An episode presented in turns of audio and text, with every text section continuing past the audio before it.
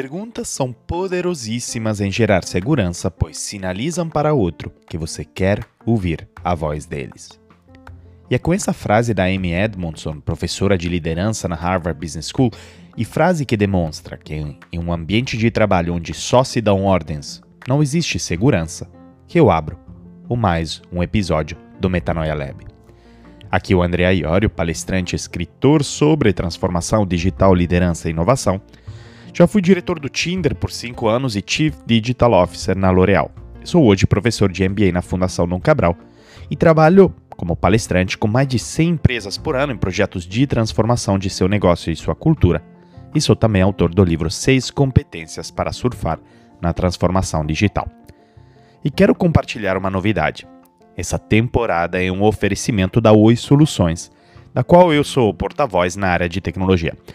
A Oi Soluções é uma integradora de soluções digitais para grandes empresas com um portfólio completo de segurança, cloud, colaboração, IoT, Big Data e Analytics, aplicações digitais e serviços gerenciados, ou seja, tem todo tipo de solução tecnológica que a sua empresa precisa. E veja bem, a Oi Soluções surgiu para impulsionar a transformação digital nos negócios, com o propósito de gerar conexões e grandes transformações. E sabe o que é interessante? É que esse é o meu mesmo propósito e o do Metanoia Lab, então não podia ter match melhor. Ao mesmo tempo, esse é o propósito dos consultores da Oi Soluções que entregam soluções customizadas para seus atuais desafios de negócio. Então lembre sempre, desafios inovadores pedem Oi Soluções. Mais detalhes no site oisoluções.com.br ou entre em contato com o consultor Oi Soluções. E graças a eles teremos um segundo episódio a cada semana repleto de surpresas, então fique atento às quintas-feiras com os novos episódios. Ah, e, se quiser me acompanhar e interagir mais comigo, é pelo site andreaiorio.com.br, pelo meu LinkedIn e pelo Instagram, arroba metanoia_lab. Se estiver gostando deste episódio, tire um print agora e poste em suas redes sociais me marcando. Lembrando que o Metanoia Lab produzido e editado pelo Rodrigo Lima em parceria com o Podcast Lab. Mas voltando à nossa protagonista de hoje, ela é incrível Amy Edmondson que é professora de liderança e administração da Novartis na Harvard Business School. Ela estuda performance de equipes, segurança psicológica e liderança e publicou numerosos artigos acadêmicos, mas principalmente livros extraordinários, em particular o meu preferido dela, que é A Organização Sem Medo, criando segurança psicológica no local de trabalho para aprendizagem, inovação e crescimento. Um livro de 2008, que em inglês é The Fearless Organization, alguns já devem ter lido ouvido falar. E aqui é onde ela realmente popularizou a sua teoria sobre segurança psicológica, que ainda mais na crise da pandemia foi resgatada por todo tipo de organizações para navegar na incerteza que março de 2020 trouxe consigo. E no livro, do qual recomendo demais a leitura, ela fundamentalmente explora a relação entre segurança psicológica e alto desempenho e define o que é essa tal de segurança psicológica. O episódio de hoje aborda isso tudo e mais. As teorias da pensadora maravilhosa, começando justamente pelo conceito de segurança psicológica. Ouça só. One of the most important factors in delivering safe and effective care is psychological safety. Allow me to define that as a belief that the workplace is safe for speaking up with ideas, questions, concerns, and even mistakes. And it's a sense of confidence that your voice is valued. You can think of this as a sense of permission for candor, that the workplace is somewhere where we count on your voice being heard. Um dos fatores mais importantes para cuidar dos outros de forma efetiva e eficaz no trabalho é fornecer segurança psicológica. Me permita definir o que ela é, como a crença que o ambiente de trabalho é seguro para fazer sua voz ser ouvida através de ideias, perguntas, preocupações e até erros, e uma sensação de confiança que a sua voz tem valor.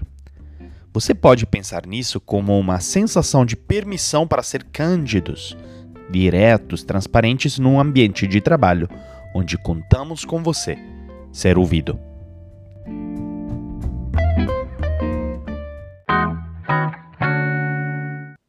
Imagine que você esteja andando pela rua à noite, sozinho ou sozinha. A rua é pouco iluminada e pouco movimentada também, e atrás de você você ouve os passos rápidos de umas duas ou três pessoas. Você não sabe exatamente quantas são, e elas estão te alcançando a cada vez mais. Estão a cada vez mais próximas de você e você começa a acelerar o passo, né? Você fica com medo. Alguns né, começam a pensar em múltiplos cenários e nas alternativas para sair dessa situação, mas outras pessoas congelam e não conseguem nem pensar e nem sabem reagir. Os passos estão a cada vez mais próximos e cheio de medo você olha ao lado. Era apenas um grupo de atletas saindo com suas mochilas do treino de crossfit, sei lá. E normalmente é sempre assim. Quem já não viveu isso? Comigo acontece o tempo todo, pois eu meio que ligo um radar para identificar situações de perigo, né? Você também, com certeza, pois isso faz parte do ser humano, mas a maioria das vezes não é nada demais. Então vamos por um momento entender melhor como funciona o medo e o seu oposto, ou seja, a sensação de segurança a nível neurocientífico, começando por perguntar para você se você lembra das aulas no colégio onde estudou o sistema nervoso simpático e o parasimpático. Vamos lá. Se você lembrar, você ganhou uma nota 10 aqui, hein? Parabéns. E na verdade, nos compartilhamos esses sistemas nervosos com todos os vertebrados, até com os peixes. Fundamentalmente, o sistema simpático fornece, entre aspas, o gás e inicia uma resposta comportamental diante das situações. Né? Se você abordar um cão nervoso que não está familiar, familiarizado com você, ele pode te morder para se proteger de uma ameaça percebida. Né? Essa resposta é gerada pelo sistema nervoso simpático. Por outro lado, o sistema nervoso parasimpático fornece os freios. Ele reduz a frequência cardíaca e relaxa os músculos para que o corpo possa retornar a um comportamento mais passivo, com uma digestão e respiração normal, por exemplo.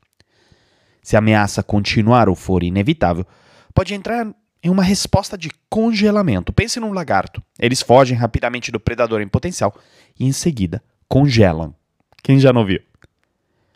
E como humanos, temos respostas automáticas semelhantes e a ameaças de outras pessoas ou animais.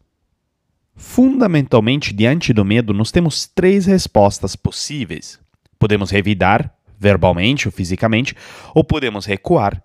E quando sentimos que estamos em extremo perigo, podemos até desligar e congelar. Isso ocorre quando a amígdala, que é a parte do cérebro que detecta perigos, sinaliza o tronco cerebral de inibir o movimento. Né? O medo intenso limita a nossa capacidade de nos mover ou até mesmo de pensar e raciocinar, porque ficamos com apenas nossas respostas mais básicas e às vezes nosso corpo fica literalmente paralisado pelo medo.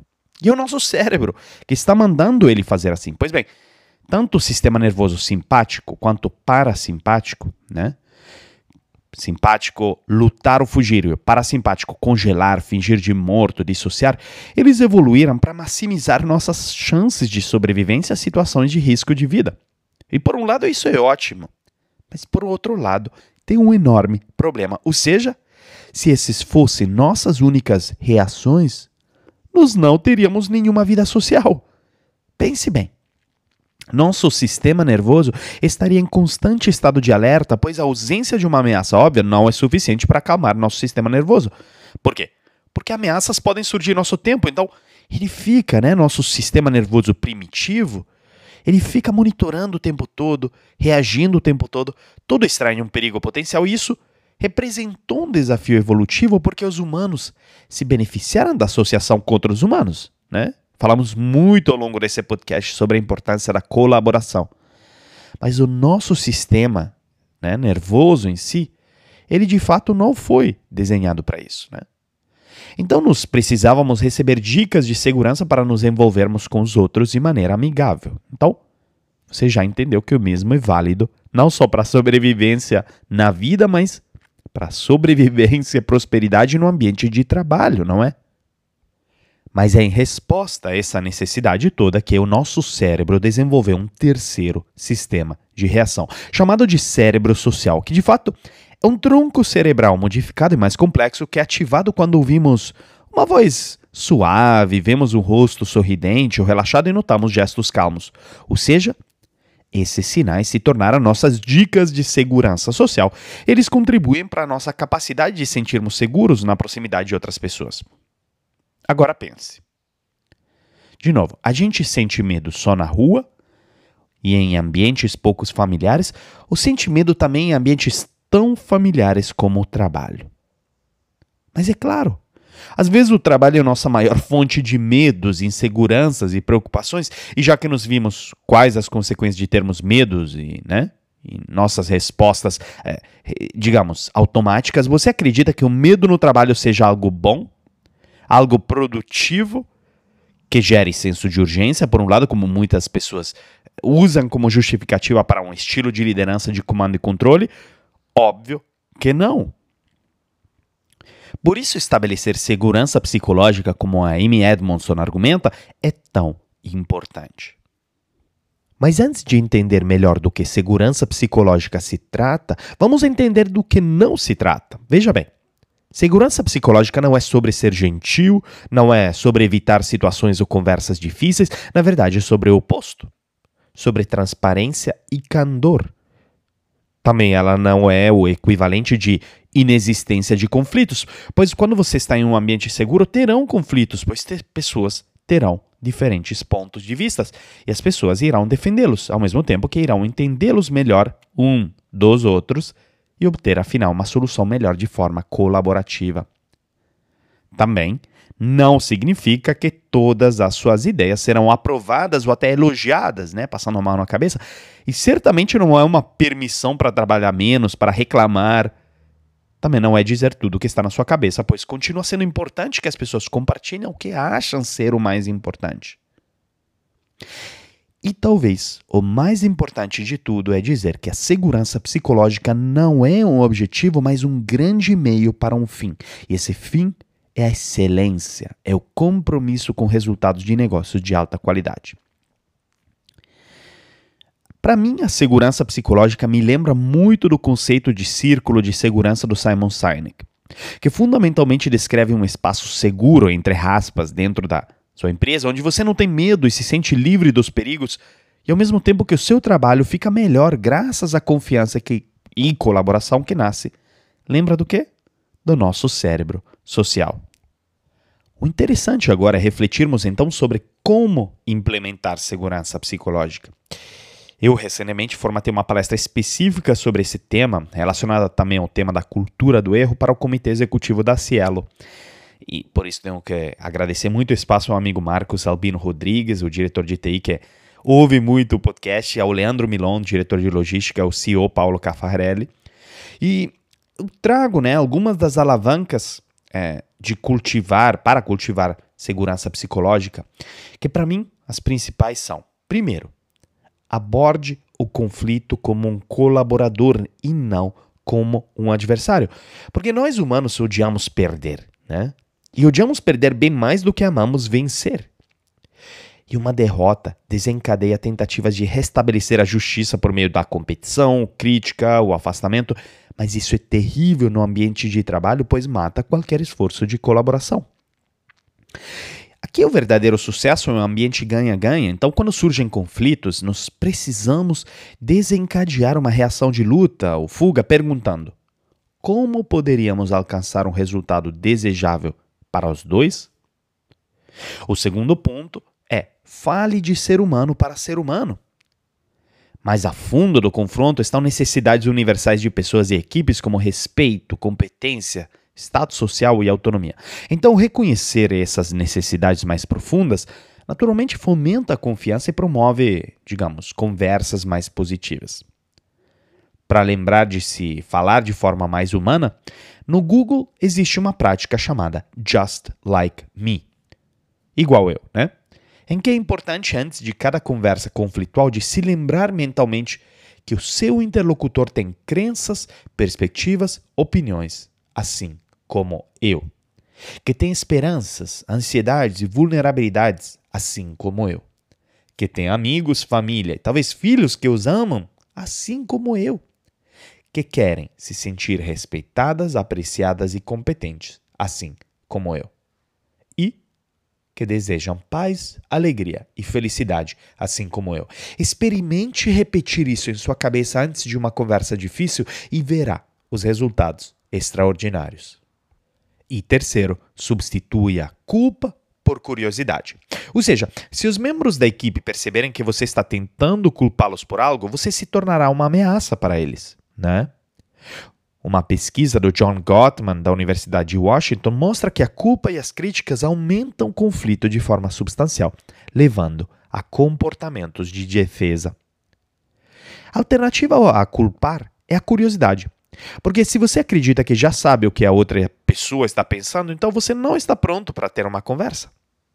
Em vez disso, adote uma mentalidade de aprendizagem, sabendo que você não tem todos os fatos à disposição. Pense, por exemplo, nesta forma de abordar uma conversa, usando uma observação e usando uma linguagem neutra. Por exemplo, nos últimos dois meses, houve uma queda notável em sua participação durante as reuniões e o progresso parece estar diminuindo nos seus projetos.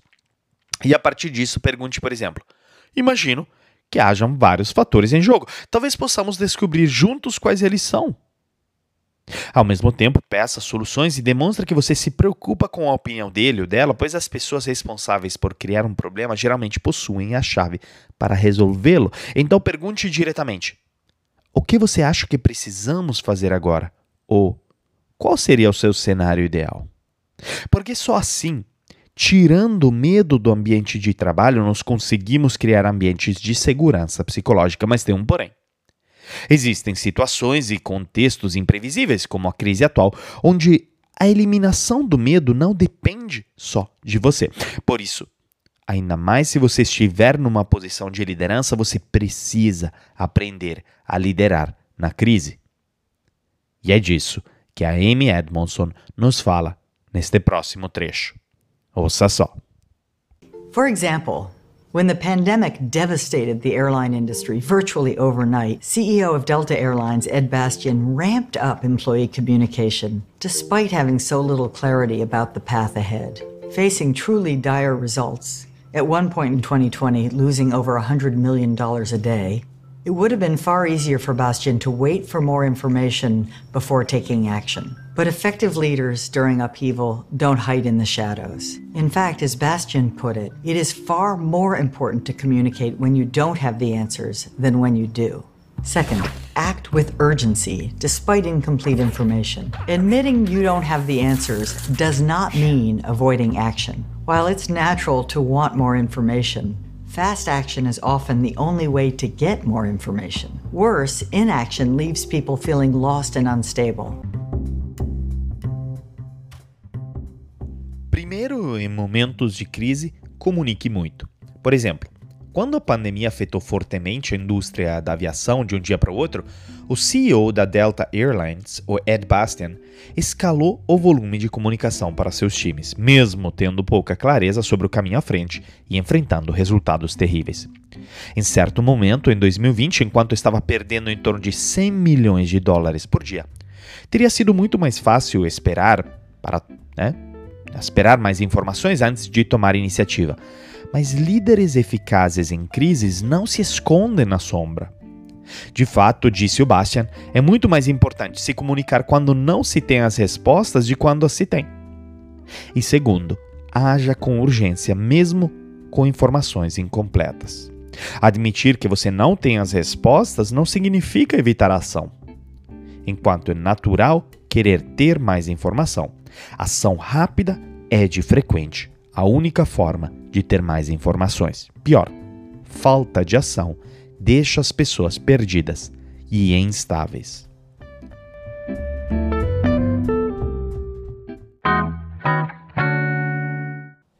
No meio da pandemia, me deparei em um artigo da CNN com um título muito interessante, que é Mulheres são melhores líderes. A pandemia prova isso onde eram analisados os cases de sucesso na contenção e resposta à pandemia feito por mulheres líderes de países como Nova Zelândia, Alemanha, Noruega e Taiwan.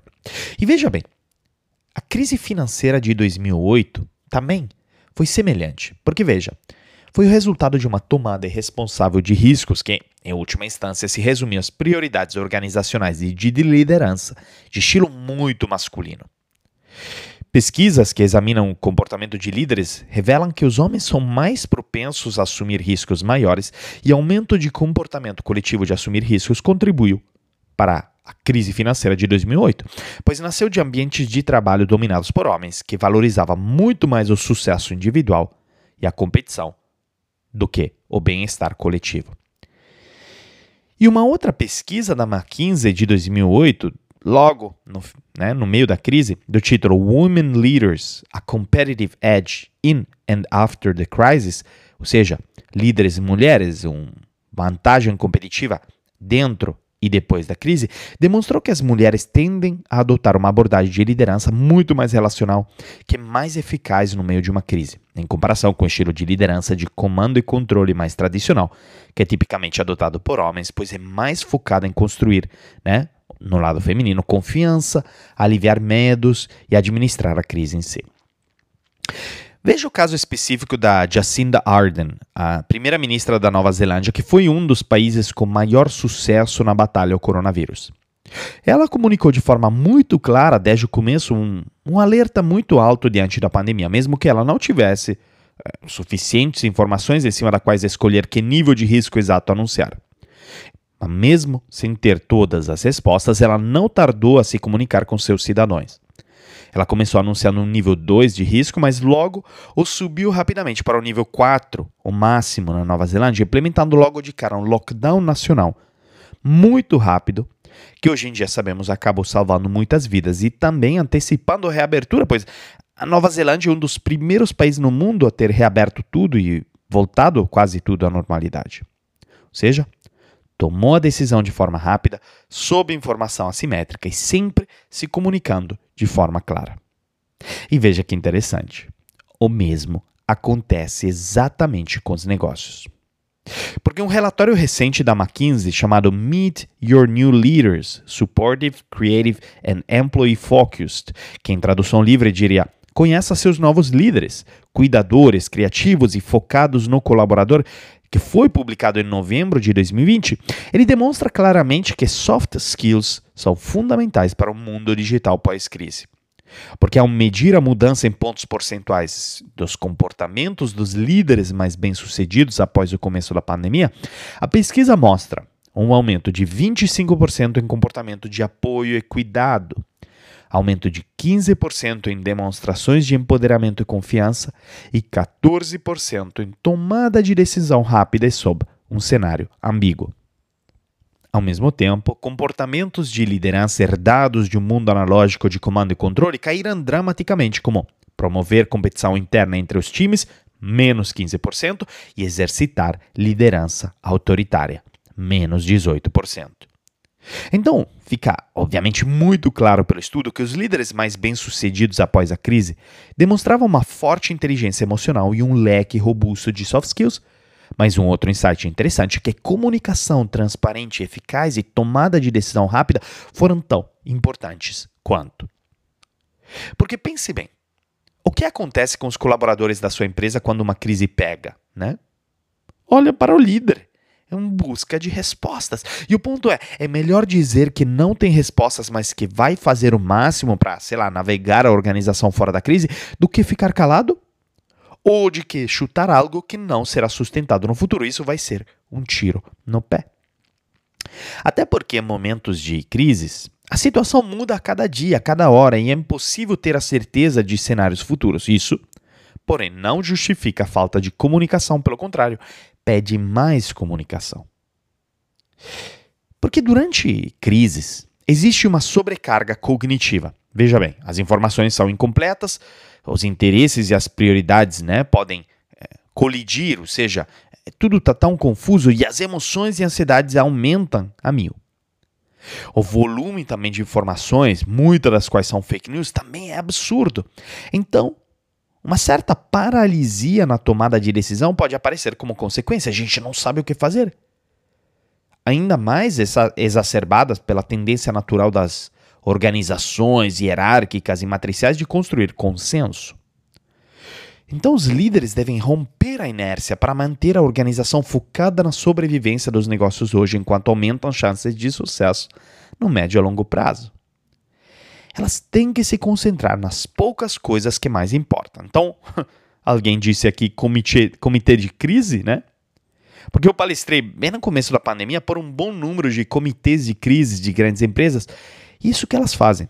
Tomam decisões rápidas e constantes sob um cenário de informação assimétrica e imperfeita. E é difícil demais. E neste momento, para tomar decisões rápidas, nós precisamos fazer três coisas principais. Primeiro, definir as prioridades. Então, identifique e comunique as três, as cinco mais importantes. Pode ser, por exemplo, o seu caixa, o bem-estar dos colaboradores, e assegure-se de que a liderança esteja totalmente alinhada com elas e faça né, medições na medida que os eventos se desenrolam. Segundo, sempre pense no custo de oportunidade, pois quem bem lembra aqui do episódio do Tim Ferriss, aqui no Metanoia Lab, que falava sobre o custo de oportunidade. Cada escolha final que fazemos implica abrirmos mãos de outros cenários e por isso precisamos considerá-los e considerar os trade-offs, né? as escolhas que existem. Qual, por exemplo, o potencial custo que vamos pagar no futuro pelas decisões que precisamos fazer hoje para sobreviver? Ou pelo contrário, qual custo vou pagar no futuro por não tomar decisões hoje? Terceiro, definir os tomadores de decisão. Em sua War Room de comando central, estabeleça quem é o dono de quê, porque senão o processo de tomada de decisão vai ficar confuso e não vai acontecer. E sabe quem foi um líder que se comunicou de forma incrível ao longo de uma das maiores crises que a humanidade viveu na história? O Winston Churchill. Pois é, o primeiro-ministro britânico durante a Segunda Guerra Mundial usava o maior meio de comunicação da época, a rádio, para se comunicar de forma efetiva com cidadãos britânicos e passar uma maior clareza e confiança em momentos tão incertos. Ele já vinha estabelecendo uma reputação popular por desafiar o Adolf Hitler, né? em grande parte através de aparições no rádio e no cinema antes da guerra, mas durante a Segunda Guerra Mundial, Churchill deu 55 transmissões, 49 delas como primeiro-ministro, pelas audiências britânicas via rádio. E ele se endereçava de forma clara, transparente e até dura às vezes, mas inspirando os ouvintes a terem confianças a navegar um momento tão desafiador sob a liderança dele. Agora, pule de quase 80 anos para frente, chegará aos dias de hoje, onde em vez da rádio, os líderes têm mídias sociais, podcasts, reuniões de Zoom e muito mais à disposição para, mesmo em um cenário de informação incompleta e distanciamento social, se comunicarem mais do que o normal e não menos. Então aqui, simplesmente, cabe a você decidir que tipo de líder você quer ser no meio da crise.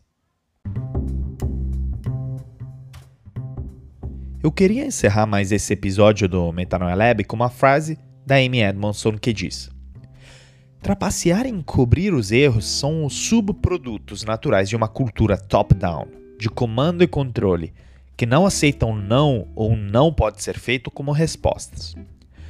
Mas combinar esta cultura com a crença de que uma estratégia brilhante formulada no passado durará indefinitivamente no futuro torna-se uma receita certa para o fracasso. Pois é. Volte a pensar no que acontece quando não tem a segurança psicológica de dizer não, por exemplo. Você vai apenas criar um exército de colaboradores, engrenagens, né, que fazem tudo de forma automática e logo menos perder qualquer gota de engajamento que eles possam ter. Ao mesmo tempo que vai perder para a concorrência todos os colaboradores mais inovativos e criativos. Por quê? Porque eles vão deixar de trabalhar com você.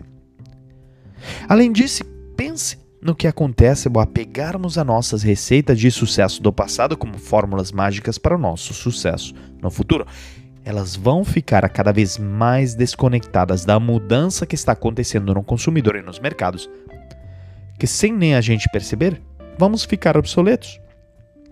Agora, junte esses dois elementos, ou seja, uma cultura do medo e do silêncio e uma cultura da dependência da trajetória, por outro lado, que é justamente o fenômeno que diz que nós costumamos tomar decisões sobre o futuro baseadas em nossos sucessos do passado, e você terá uma organização simplesmente que não tem os pressupostos para inovar e se transformar.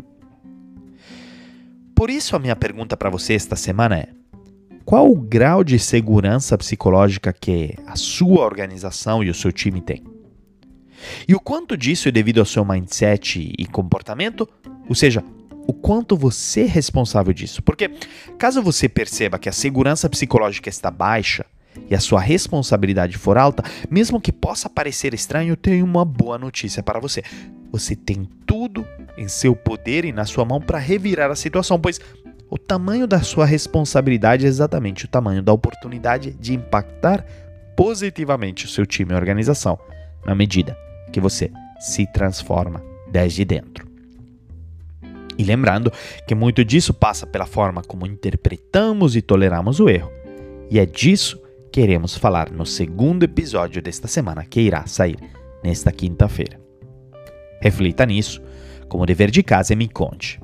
Qualquer ideia, dúvida, comentário, até mesmo reclamação, é só entrar em contato comigo pelo site andreaiorio.com.br, pelo Instagram, arroba metanoia_lab, ou por meu LinkedIn, o Instagram. E se você gostou deste episódio, tire um print, me marca no Instagram, no LinkedIn, vai ser o máximo saber o que você achou. Lembrando que este episódio é um oferecimento da Oi Soluções, a integradora de soluções digitais para sua empresa. Lembre sempre, desafios inovadores pedem Oi Soluções. Então entre em contato com o consultor Oi Soluções e saiba como o portfólio enorme de soluções de segurança, cloud, colaboração, IoT, Big Data e Analytics, aplicações digitais e serviços gerenciados da Oi Soluções vai te ajudar a transformar o seu negócio. Mais informações no site oisoluções.com.br. Até o próximo episódio e muito obrigado pela sua atenção. Metanoia Lover.